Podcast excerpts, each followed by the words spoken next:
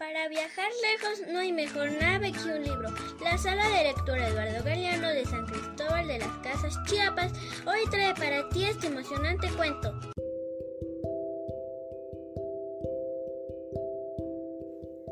La vida sin Santi, de la autora Andrea Maturana.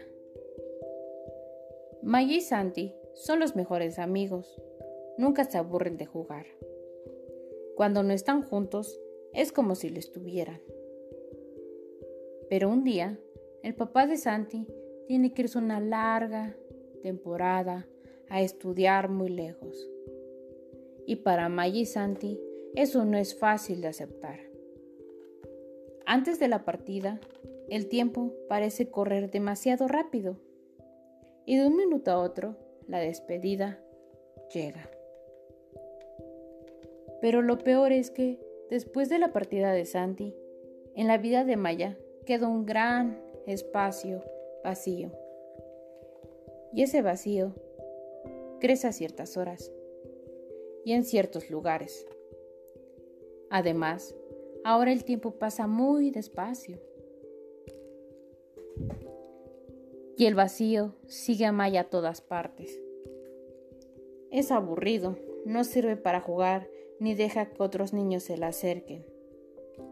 A veces los días le parecen oscuros, otras todo se le hace lejano y hasta extraño. El tiempo continúa pasando y Maya encuentra compañeros inesperados, nuevos amigos y hasta nuevos amores, como tocar el piano. Cuando habla con Santi, Maya le cuenta sobre el gatito y su nueva amiga. Él le dice cómo son los koalas y los canguros. Y con la primavera, todo empieza a florecer.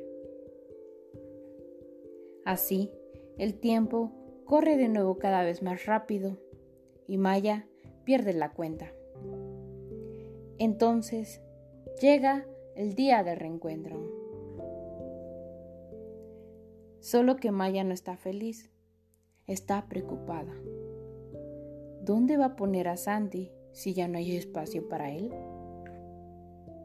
Pero cuando Santi llega, Maya entiende. Hay espacios que el tiempo y el corazón no tocan.